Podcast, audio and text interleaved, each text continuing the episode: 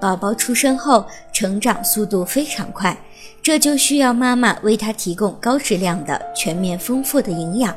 一般情况下，母乳可以满足宝宝的营养需求。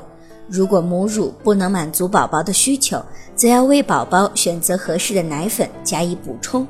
脂肪中含有脂肪酸，其中一些必需脂肪酸能够促进宝宝智力发育。但是母乳与配方奶粉中脂肪酸含量是不同的，母乳中脂肪酸占百分之五十一，奶粉中的脂肪酸含量则各不相同。新生宝宝每天需要摄入的脂肪量应为十五至十八克。如果您在备孕、怀孕到分娩的过程中遇到任何问题，欢迎通过十月呵护微信公众账号告诉我们，这里会有三甲医院妇产科医生为您解答。十月呵护，期待与您下期见面。